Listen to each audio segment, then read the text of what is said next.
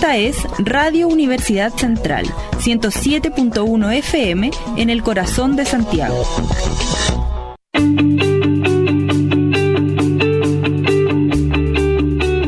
Radio U Central 107.1 FM y radio.ucentral.cl presenta Conversemos sobre salud mental una conversación sobre el impacto que tienen en nuestra salud mental, nuestras relaciones familiares, el mundo laboral, nuestras historias de vida, el mundo de la educación y, por cierto, la forma de abordarlos para vivir mejor. Conduce Ricardo Bascuñán Cisternas. Hola, hola a todas y a todos. Sean, como siempre, más que bienvenidos y bienvenidas a un nuevo capítulo de nuestro programa Conversemos de, Salud Mental. Como siempre, Ricardo Bascuñán, docente de la Escuela de Psicología y Terapia Ocupacional de la muy querida Universidad Central, quien les habla por acá. Eh, dándole, digamos, en esto ya los últimos, digamos, como programas antes del, del receso de vacaciones que vamos a tener acá en la, en la universidad.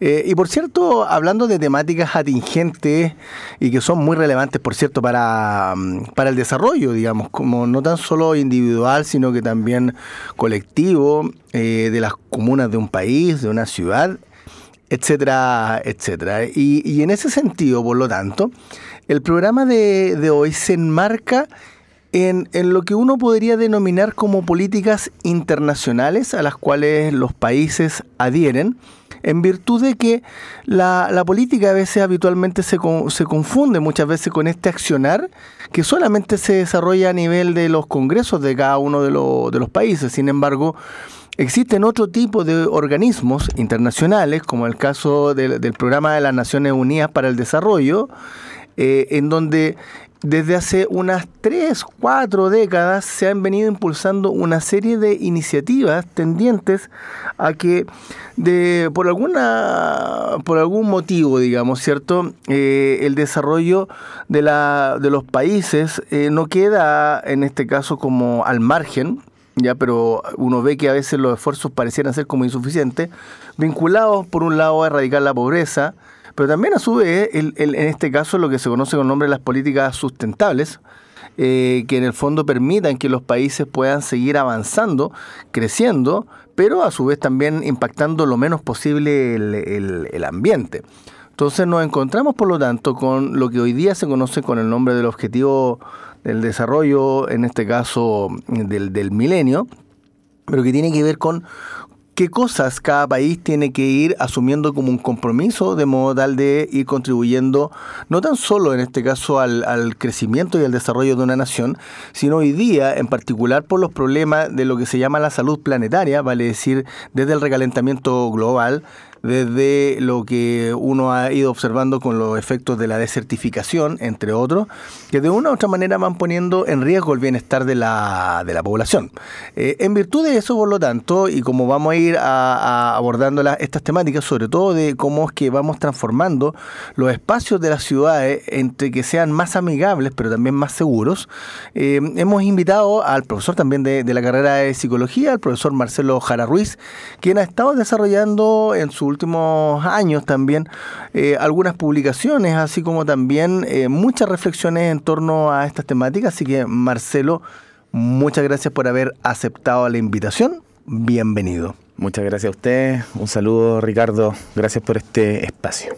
Sí, pues, eh, mira, para quienes no nos están escuchando, hoy día, si, si uno coloca simple y llanamente en Google las, las letras O DS van a aparecer un conjunto de, en este caso, de temas frente a los cuales, por cierto, eh, los países se tienen que ir dirigiendo como para promover este, este desarrollo. ¿ya?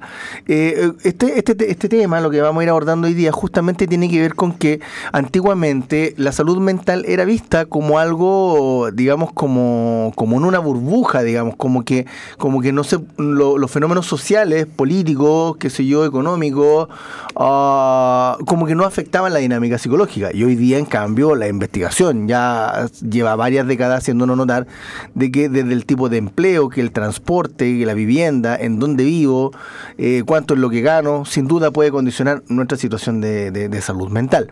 Y en virtud de eso, por lo tanto, uno de los ejes de la ODS, en este caso los, Objetivos de Desarrollo Sustentable, ya eh, guarda y dice relación con lo que son las ciudades y los espacios más, más amigables. ¿Qué nos podrías decir, Marcelo, respecto de, este tema, en particular este ODS número 11? Sí, mira, lo, lo primero que que estoy pensando es que los objetivos de desarrollo sostenible, tal como tú dices, son una serie de objetivos de de fines que se, que se estipulan a nivel intergubernamental, ya podríamos decir a nivel planetario, que eh, es un acuerdo, como bien decía, intergubernamental eh, donde se, los países se comprometen a poder lograr estos 17 objetivos de desarrollo sostenible. Eh, esto lo podemos mirar en distintas escalas también. Yo creo que ahí también hay un punto súper relevante porque cada uno de estos objetivos de desarrollo sostenible apuntan, por ejemplo, al fin de la pobreza, a los ecosistemas. El objetivo número 3, que es muy importante para nosotros como carrera de psicología, es salud y bienestar. Y así hasta el 17, eh, que lo podemos mirar en distintas escalas. Por ejemplo, lo podemos mirar a una macro escala y pensar que eh, una nación o la relación entre naciones se debiesen movilizar para cumplir con estos objetivos de desarrollo sostenible y poder lograr eh, tres principales objetivos.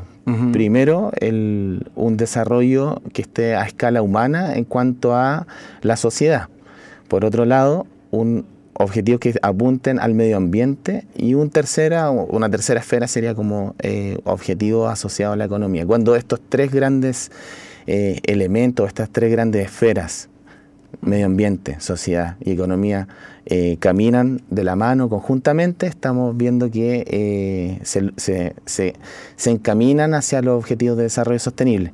Ahora, también no hay que descuidar otros tipos de escala u otros tipos de mirada, que son también las miradas más locales, por ejemplo, qué es lo que está pasando y que se desdibuja cuando estamos mirando solamente lo macro a nivel nacional, sino que también qué es lo que está pasando en algunas localidades, por ejemplo, qué está pasando en Petorca, por ejemplo, qué está pasando con eh, Huasco u otras localidades. Eh, que tienen sus propias características, sus propias problemáticas y desafíos. Entonces, los objetivos de desarrollo sostenible también son versátiles, son flexibles en cuanto a la mirada, porque cada, como digo, cada, cada región, cada localidad, cada municipio tiene sus propias necesidades y, y sus propias problemáticas. Por lo tanto, también eh, podríamos hacer como ese zoom, mirarlo desde lo macro y también lo micro. Y también Chile particularmente es un, es un territorio bien particular porque es extenso, es largo, 4.000 kilómetro eh, continental y cada uno y, está, además fragmentado, entre comillas fragmentado, en distintas regiones o zonas la zona norte, el norte grande, tiene algunas características en cuanto a su naturaleza que son distintas a las del norte chico. El norte, eh, perdón, la zona centro tiene otras características, por ejemplo, un borde costero que es totalmente distinto al que tiene la zona sur. Entonces, cada una de las composiciones geográficas, urbanas, eh, tiene su propio desafío. Claro, y por cierto, pueden ir como condicionando de una u otra forma el desarrollo de, de, esa, de esas comunidades. Eh, lo que tú comentas de Petorca, y que uno empieza a mirar esta cosa que tiene que ver con, con el uso de los suelos, que el, agua potable, lo que nos ha tocado ver de una u otra manera con las construcciones en lugares donde no se debería haber construido, en fin. Hay, hay harto baño que vamos a tocar en este, en este programa, como les comentaba, estamos con el profesor Marcelo Jara Ruiz, quien además va a iniciar su estudio de doctorado pues de tal forma de que es un inventado bastante interesante para una conversación que por cierto tiene muchas aristas. Así que nos vamos por nuestra primera canción, vamos con Ozzy Osbourne y esto es Road to Nowhere.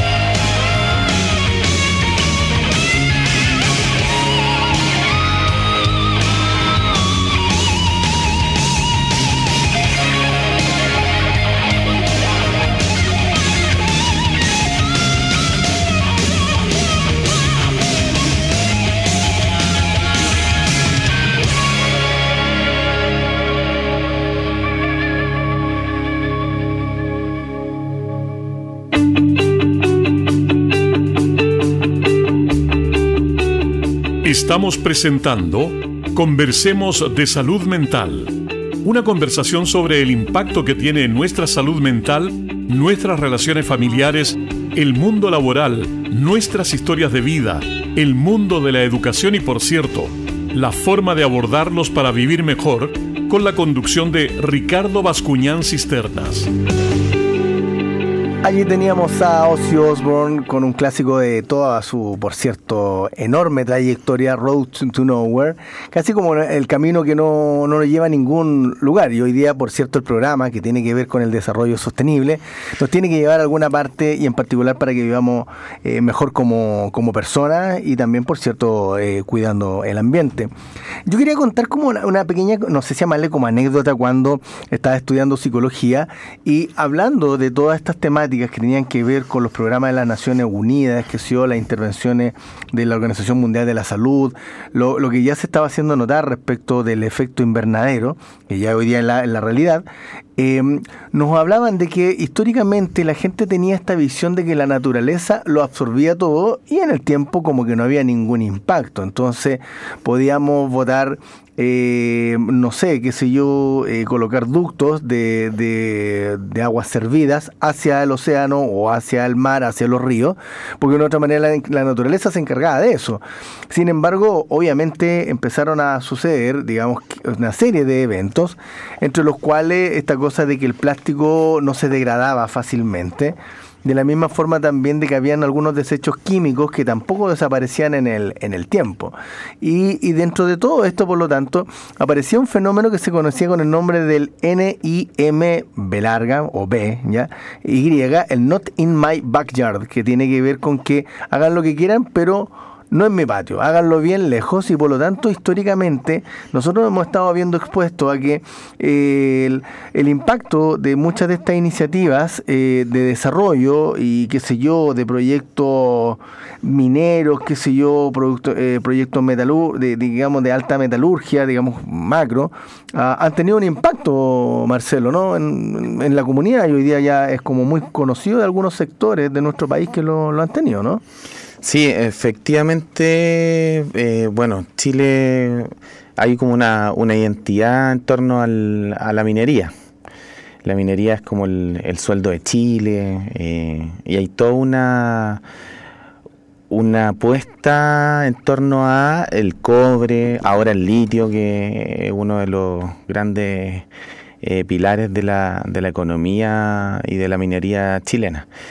Y se ha visto esto, claro, históricamente, pero yo ahora estoy pensando en algunos casos como emblemáticos, por ejemplo, Quintero Puchuncaví, eh, Ventanas, que está ahí en, la, en borde costero de la quinta región, que eh, fue una zona más o menos como en 1950 declarada como zona de sacrificio.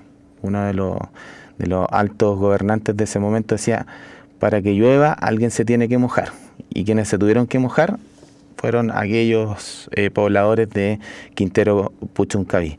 Lo que sucedió ahí eh, era que eh, se instalaron grandes, grandes industrias donde estaban procesando metales, cobre, principalmente cobre. La cuestión ahí es, las externalidades negativas que genera el cobre, porque el cobre se, se, exportaba, pero los residuos que generaban fueron enviados directamente al mar principalmente los residuos sólidos, pero también un residuo que fue invisibilizado hasta cierto punto fue eh, la contaminación atmosférica.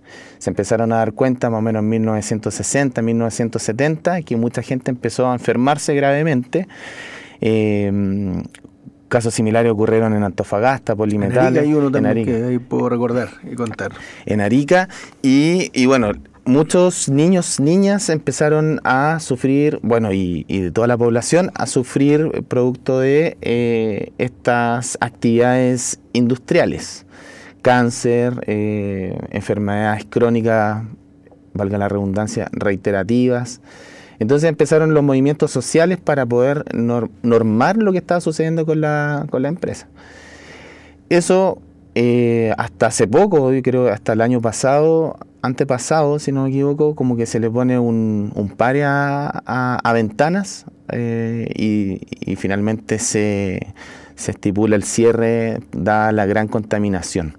La contaminación no solamente es atmosférica, no solamente es eh, marítima, sino que también subterránea y también comunitaria, porque muchas de las personas que estaban ahí empezaron a perder empleo. Quintero Puchuncaví era conocida como una de las, zonas balnearios más populares, eh, incluso más exclusivas en algún momento. Y eh, si se ven imágenes del 1995 hasta el 2020, 2021, eh, una playa prácticamente vacía que arroja los de vuelta todos los residuos hacia la orilla del mar. Esto, bueno, es un caso emblemático, eh, pero se debe también al tipo de ciudad que se está proyectando, porque los modelos neoliberales eh, proponen un modelo de, ciudad o un, modelo de desarrollo, donde está este el fenómeno NIMBY que tú mencionas, que claro, crezcamos como, como país, como nación, pero eh, que yo no lo vea en mi patio trasero, que lo, que lo experimenten otras otra personas. Ahora, eso tiene mucha incidencia eh, justamente con cómo se apertura este programa radial, así como qué es lo que pasa con el mundo laboral, la educación, la salud mental, tiene que ver sin lugar a dudas con lo que está ocurriendo a nivel eh, productivo.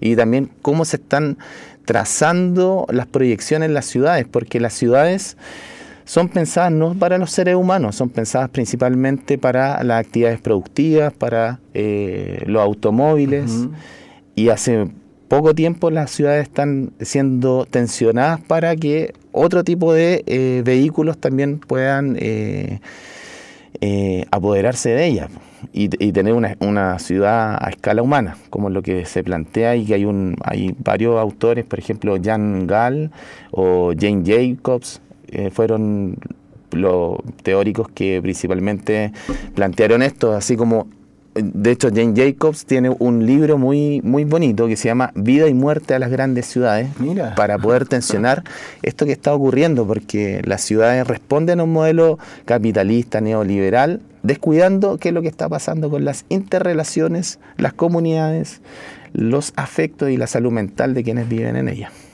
Y en ese sentido, Marcelo, eh, cuando tú me, hablas de esto, me hace recordar, antes de que vayamos a la próxima canción, eh, esto que tiene que ver con lo que fue la reforma de transporte público acá en, Santiago. Eh, históricamente el problema, de, por ejemplo, de, lo que era contaminación y congestión vehicular eh, alcanzó un pic muy fuerte en la década de los, de los 90 en particular porque también hubo un incremento en el ingreso per cápita, el país empezó a crecer más y por lo tanto la gran preocupación tenía que ver con cómo poder fortalecer el transporte público de tal forma de que la gente en vez de que anduviese en los automóviles particulares pudiera decidir o tomar la decisión de dejar el vehículo en la casa y por cierto tomar el transporte público.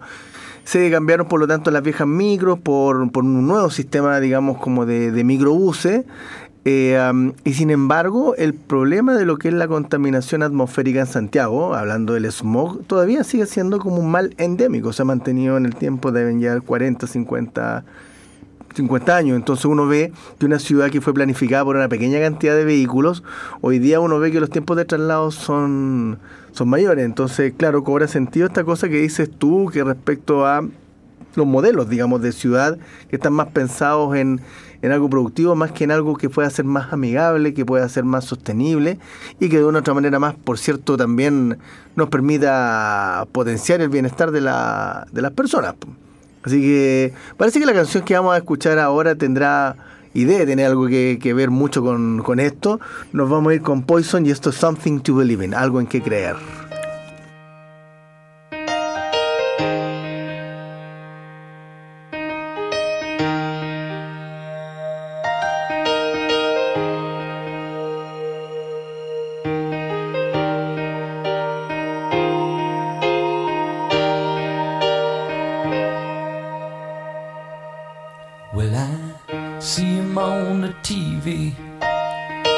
preaching about the promised lands. He tells me believing Jesus, steals the money from my hands. Some say he was a good man. Lord, I think he sinned.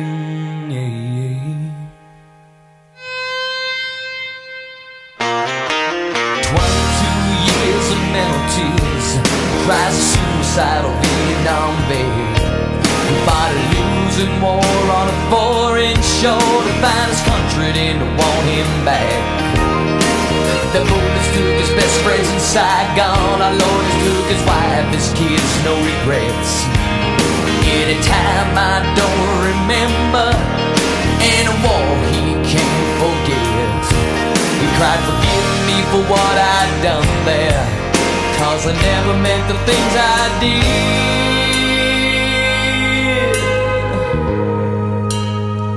And give me something to believe in. But there's a Lord above. I give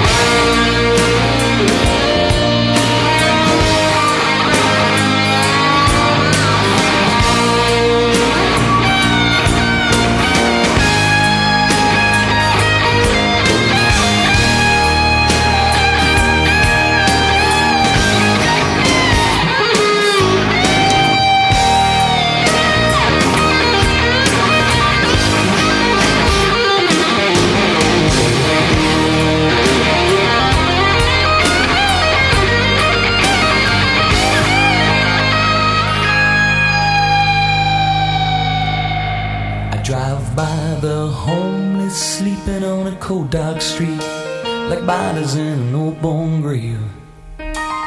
Underneath the broken old neon sign, used to read Jesus sings.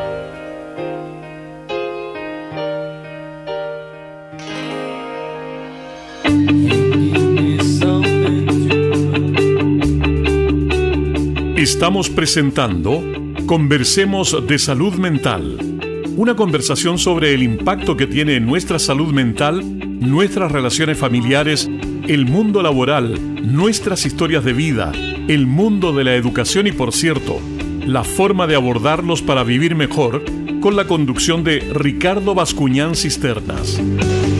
Allí teníamos a Poison con uno de sus clásicos, eh, Something to Believe in eh, algo en que algo en que creer. Sí, estamos fuera de micrófono conversando con, con, con, digamos, Marcelo Jara Ruiz, que es profesor de, de la carrera de psicología y nuevo estudiante del programa de doctorado en sociología, ¿no? De la Pontificia Universidad Católica. Y estamos hablando de incluso hasta de la, de la indefensión que en, el- en este momento a veces algunas comunidades, como el caso de Petorca, la gente queda porque finalmente la escasez hídrica tuvo que ver en algún momento con una toma de decisiones políticas que sin duda lo repercutió y que, que se ha ido recién visibilizando en el último tiempo, pero también no sé si tenga una situación reversible. ¿Tú qué, qué nos podrías comentar de allí de, del caso de Petorca, Marcelo?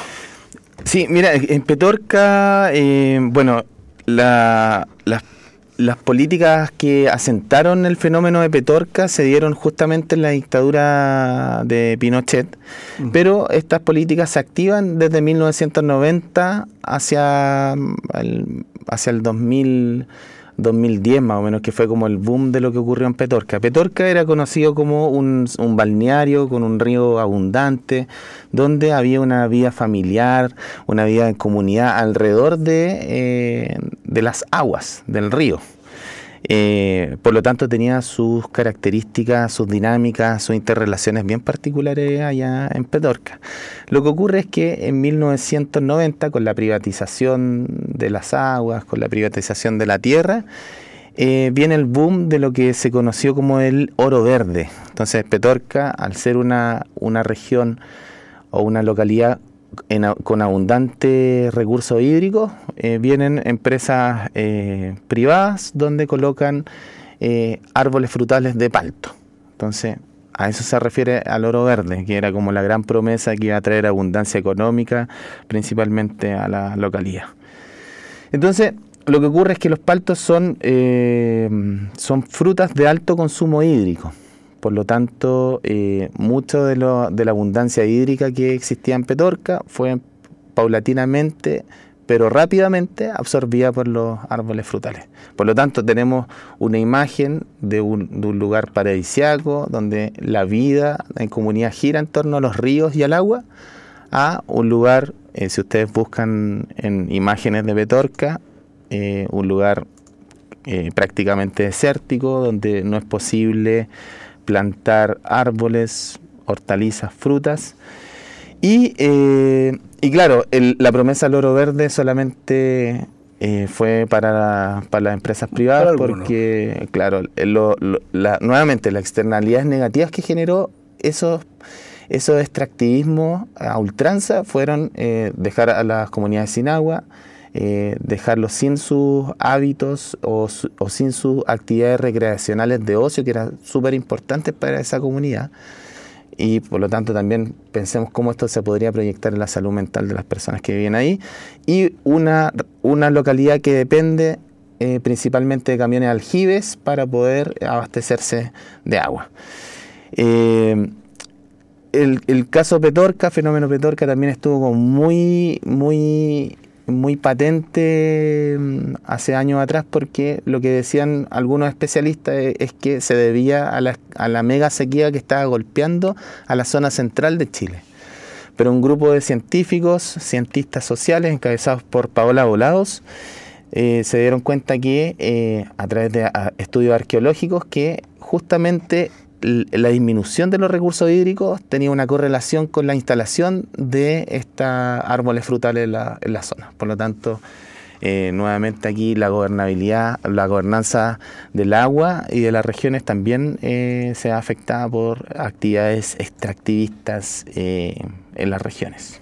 Y además que hay que ir considerando que todo este tipo de actividades también van movilizando grupos humanos que llegan a, ya sea como buscando el oro verde, porque eso necesita probablemente mano, mano de obra, que es lo que pasó hace muchas décadas atrás, que justamente con, con esto que los diferentes discursos presidenciales han hecho notar con respecto a la descentralización, en términos de que toda, eh, digamos, como la toma de decisiones políticas, así como también gran parte de la actividad productiva, muchas veces se ubica cerca de la, de la capital, en este caso Santiago, como la gran fuente, fuente de empleo. Ah, allí como, como anécdota, eh, no recuerdo bien el presidente, eh, pero que cuando se produjeron los primeros fenómenos migratorios acá en Chile, de, de pa- personas de, de regiones a, a Santiago, eh, y que muchos de ellos venían en busca de, de empleo, por lo tanto venían muchos de ellos en situación de, de pobreza. Y este presidente eh, accedió a darle un terreno para que llegaran a vivir, pero dijo que los quería a una legua de, en este caso, de la Plaza de Armas y por lo tanto se, se construye, por lo tanto, un pequeño asentamiento que se pensaba que era, pues, digamos, como solamente durante un tiempo, pero que hoy día es una comuna, la legua. Y en ese sentido, claro, también estábamos conversando con Marcelo fuera de micrófono, este crecimiento que tienen la- las ciudades muchas veces de forma desorganizada, lo hemos visto también en, en los guetos verticales que, se han ido viendo en, en, alguna, en algunas comunas, acá sin ir más lejos en Santiago Centro, acá en, en San Diego con Santa Isabel hay un edificio que es muy delgado, uno se, se da vuelta entre, San Diego y Arturo Prat y es muy delgado, es como que llama la atención el, el, el, tipo de, construcción. Eh, Esto de, construir así, ¿qué, qué también nos ha dicho la literatura, mi estimado Marcelo, Sí, eh, buena la anécdota de, de- de ese edificio? eh. Pueden, Sí. pueden estar al frente del, de, de la, de, la, de la iglesia que está allí en Santa Isabel y, y- y en general eh, es muy llamativo. es- es muy Parece que le dicen el edificio waffle, ese, algo así, porque muy o Eh. pizza, algo así, eh, bien, bien particular. Sí, eso yo creo que responde a los modelos también de vida que están proyectando las ciudades, porque una, una ciudad totalmente funcional. Voy, duermo, podríamos hacer una, una encuesta y preguntarle a la gente que vive ahí qué es lo que hace en esos lugares. Probablemente, aquí estoy hipotetizando, una conjetura de que eh, duermen y trabajan, pero la vida familiar o las dinámicas que se pueden dar a nivel comunitario quizás eh, son más bien más bien escasas, porque creo yo que tiene esa ese, ese propósito funcional de trabajar y, y habitar. Claro, y habitar. Sí. Pero ahora eso también, por ejemplo, a propósito de eso que tú dices del, de los fenómenos migratorios, en- estamos viendo algunas cifras en la mañana, el 88% de la población chilena ya se encuentra urbanizada. Queda solamente un 12% que se ubica en zonas rurales y que se asume o se... claro, se asume que ese 12% eh, va a ir bajando paulatinamente porque la educación, el trabajo, los servicios principalmente están en las ciudades, por lo tanto se espera que exista esa migración campo-ciudad y que se siga incentivando. Ahora, a nivel planetario, cambio la, la escala. A nivel planetario se espera que al 2050 seamos 10 mil millones de habitantes en la Tierra. De esos 10 mil millones de habitantes, más o menos el 80%, 90% va a estar en ciudades. Por lo tanto, trae consigo eh, desafíos súper importantes en cómo estamos planificando, en cómo estamos pensando las ciudades. La vamos a seguir pensando solamente para, para los autos y la contaminación que eso acarrea, o podríamos pensar en otras alternativas, por ejemplo, la bicicleta, patines, skate u otros vehículos alternativos que podrían conectarnos también con la ciudad de una forma distinta, porque el tiempo y el espacio que se vive en el auto es totalmente distinto al que se vive en vehículos no motorizados y que invitan también a la, al encuentro en una ciudad que en el auto es desconocida y en la bicicleta quizá es de, otro conocimiento. De hecho, lo- los estudios, antes de ir a la, próxima canción, eh, hacían notar de que cuando se produjo la reforma de transporte público acá en Santiago, ya porque no hay que hablar con la reforma de transporte público como a nivel nacional, porque en general ha impactado mal al, digamos, a, la ciudad de Santiago, ya, pero curiosamente, curiosamente lo, lo que muestran todos estos estudios es que esto produjo un fenómeno como un boomerang, vale decir que se pretendía descongestionar Santiago, descontaminar Santiago, eh, pero ocurrió todo lo contrario. O sea, la gente hoy día, en vez de, de- de querer seguir tomando transporte público, empieza a pensar en la posibilidad de endeudarse para poder comprarse un automóvil y eso, por cierto, contribuye al aumento de la congestión vehicular. Y acá en Santiago la congestión vehicular en este caso no es el criterio para, para en este caso para decretar en este caso restricción vehicular, porque tiene que ser única y exclusivamente cuando hay contaminación ambiental, en este caso cuando lo- los niveles de material particulado son más altos de lo recomendado por la OMS. Sí, dale una... Sí, solamente ahí como también acotar que el, en pandemia, plena pandemia, 1900 en- perdón, 2020, 2021, también se vio o estaba la esperanza de que se empezara a utilizar más el transporte público. De hecho, se vieron varios días con despejado Santiago por, por, el, por la disminución del tránsito vehicular motorizado. Eh, y, y está esa esperanza. Ahora va a cambiar, eh, hubo un cambio de conciencia, pero finalmente lo que estaba pasando en China era que hubo un, un- un resorte o un efecto, un efecto resorte donde la gente por un periodo bien particular, bien acotado, dejó de usar eh, vehículos motorizados, pero cuando ya pudieron salir a las calles, eh, la tendencia era comprarse vehículos, vehículos propios para evitar el contagio por COVID-19. Lo No, sí, que eso- lo que también eh, trae nuevamente desafíos para las ciudades. Viviendo en pecado, eso es lo que nos diría Bon Jovi, Living in Sin.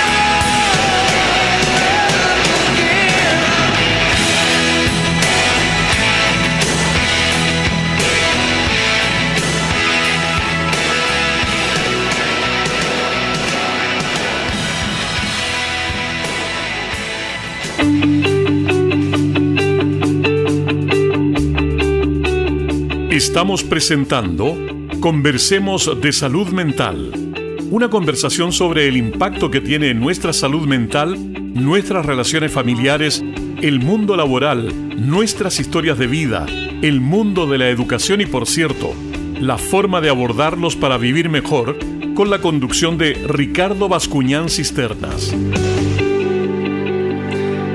Allí teníamos a Bon Jovi con Living in Sin, eh, otro gran clásico que tenía esta gran banda noventera encabezada por John Bon Jovi y Richie Sambora. No me olvido del resto, de hecho Alex John Such, que es uno de los el bajistas tradicionales que tenían, falleció hace un par de, años.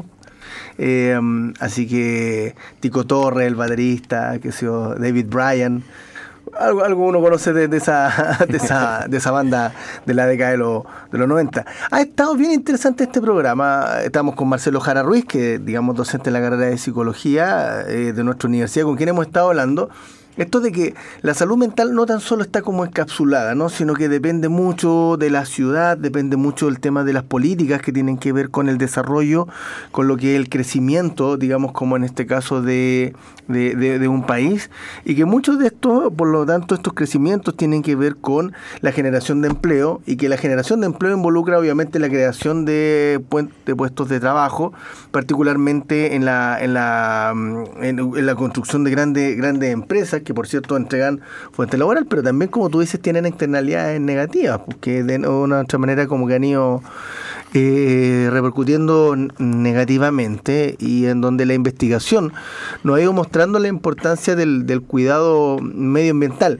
Me, acuerdo de lo que pasó en, la década de los de los de- fines de la década de los 90 y comienzos del 2000 cuando hubo un grupo de niños, eh, de adolescentes y de adultos también, que empezaron a tener una serie de problemas neurológicos que no se sabía por qué era, sin embargo, le empezó a llamar la atención a, la gente del hospital de allí de, de Arica de que en los exámenes de sangre aparecían una serie de metaloides en la, en la sangre. Y lo que empezaron a ver es que cerca de uno de los asentamientos en la, digamos, la ciudad de Arica, en una de las poblaciones, habían eh, depositado una empresa externa una serie de, de desechos tóxicos. Y ellos lograron demostrar de que las personas que vivían más cerca de esos desechos tóxicos es lo que tenían mayores niveles de concentración de estos metaloides en la sangre. Por lo tanto, se inició todo un juicio frente a esa em- empresa eh, europea, no sé si era danesa, pero que de una u otra manera tuvo que, que pagar. Eh, sin embargo, la gente en el tiempo ha ido experimentando la pérdida de la vista, ha estado experimentando problemas de fibro- fibrosis pulmonar, digo, eh, u otros problemas que, que tienen que ver con, con ya cuando ya hay metaloides y desechos tóxicos que han ido contaminando el cuerpo de las personas. Sí, el caso polimetales de El Arica. caso polimetales de Arica. Sí, sí. O sea, nuevamente, y ahí también hago eco de lo que tú dices, que la salud, la salud no puede estar como encapsulada en un individuo, sino que también se dice que es de carácter interespacial y también interrelacional. Entonces, ¿qué es lo que pasa con esas comunidades? O, o mira, o mirándolo de- nuevamente a distintas escalas, ¿qué pasa con ese individuo que se enferma? ¿Qué pasa con las familias que también eh, tienen que tener cuidado eh, a, un, a, un, a un miembro de su familia que se enferma también, o que la familia entera está enferma. ¿Qué pasa con las comunidades que además se enferman y son eh, eh, socialmente estigmatizadas porque se, se les llama zona de sacrificio? Y eso implica un estigma social. Por ejemplo, lo que pasaba en Huasco, en Petorca, zonas de sacrificio. ¿Cómo, ¿Cómo se sentirán esas personas viviendo en las llamadas zonas de sacrificio? Yo vivo en una zona de sacrificio. Entonces, es como bien, bien curioso lo que, lo que ocurre ahí. O acá en Santiago también hay muchas zonas de sacrificio un poco invisibilizadas que tienen que ver con los vertederos. La- los vertederos regularmente se ubican en las zonas periféricas de, la- de las grandes ciudades o de las ciudades eh, y claro, al- alguien tiene que ser afectado por los vertederos. Todos los residuos que genera una, una ciudad, como pensándola como una, una célula, podríamos decir, o un conjunto de células, generan sus residuos y esos residuos tienen que ir a parar a algún lugar. Y, y regularmente esos lugares donde van a parar son las zonas de sacrificio que, eh, o aquellas comunidades ale- periféricas que además tienen más bajos recursos, eh, socioeconómicamente están en los tratos más bajos, por lo tanto, eh, también desde ahí se ve una desigualdad social muy importante. Yo al menos no he visto eh, vertederos muy notorios que, haya, o que hagan mucho eco en las zonas de los estratos socioeconómicos más altos. Más altos, claro, efectivamente. Entonces, por ejemplo, una de las, de la, como ir redondeando, sobre todo en este concepto que es bien interesante, el fenómeno NIMBY, not in my backyard, o sea, no, no, no, en, no el patio, no cerca de mi casa. Hoy día estamos viviendo, si, si bien esto ya venía dándose, pero eh, ni siquiera es como la percepción de, de seguridad, sino que efectivamente hay un aumento eh, de homicidios, hay un aumento de, digamos, de, de robos con violencia. Eh, y las personas, claro, habitualmente decimos que el país debería construir más cárceles, pero justamente la gente no quiere tener cárceles cerca de su casa. Entonces, en ese sentido, el fenómeno Not in My Backyard se ve muy visibilizado allí. Eh, uno se empieza a encontrar, por ejemplo, con que equipos como la Universidad de Chile tienen dificultades para ver dónde construyen un estadio, porque justamente los vecinos se oponen a que lleguen grandes grupos de, de personas. Eh, la gente en la quinta región, hoy día, muy, gran parte de la gente que está vacacionando allí eh, son de Santiago y hablan siempre de que llega un mar de gente que les ensucia, que le, a veces les pasa a llevar una serie de, aspectos que tienen que ver con la vida de comunidad, en fin, es como que nos queda harto de seguir avanzando como para no tan solo ver el desarrollo de las comunidades, en este caso y de los países, no en torno solamente en torno a lo económico, sino que también en torno también a lo que es la calidad de vida, lo que es bienestar y el vivir mejor, ¿no? De hecho, con la cantidad de vehículos que tenemos, cada día nos estamos demorando más en llegar a nuestras casas también. O sea, hay un impacto notable en el bienestar de las personas, Marcelo, ¿no? Claro, claro. Ahí yo eh, también tomando eso que tú dices, quería leer así como brevemente qué uh -huh. es lo que dice el ODS 11, que es de Ciudades y Comunidades Sostenibles, sí, que yo creo que apunta muy, muy certeramente a lo que tú señalas. Dice, lograr que las ciudades y los asentamientos humanos sean inclusivos, seguros, resilientes y sostenibles. Es decir, en ese, solamente en ese, en ese enunciado ya entraña una magnitud, pero eh, gigantesca de desafíos. ¿Cómo podemos hacer que sean más inclusivas nuestras ciudades? Uh -huh. No solamente pensar en las personas que no están en una situación de discapacidad, sino también pensar en aquellas personas que tienen reduci eh, movilidad reducida claro. o tienen otras condiciones o situaciones de discapacidad que también le imposibilitan acceder adecuadamente a la ciudad. Seguros, no sé, ¿cómo estamos pensando en la seguridad? Sí. La seguridad también tiene eh, varias diferencias en los estratos socioeconómicos, en las comunas, etcétera. Resilientes, cómo podemos adaptarnos y mejorar nuestros procesos. Resiliente yo creo que es una palabra clave y sostenibles, es decir, cómo podemos finalmente proponer un modelo que eh, apunte al desarrollo de lo medioambiental, de lo social y de lo económico. Creo que hay, hay harto por hacer y estamos convocados todos y todas. Exactamente. Marcelo Jara Ruiz, docente de la carrera de psicología, te deseamos que te vaya muy bien, por cierto, en tu estudio de, de doctorado.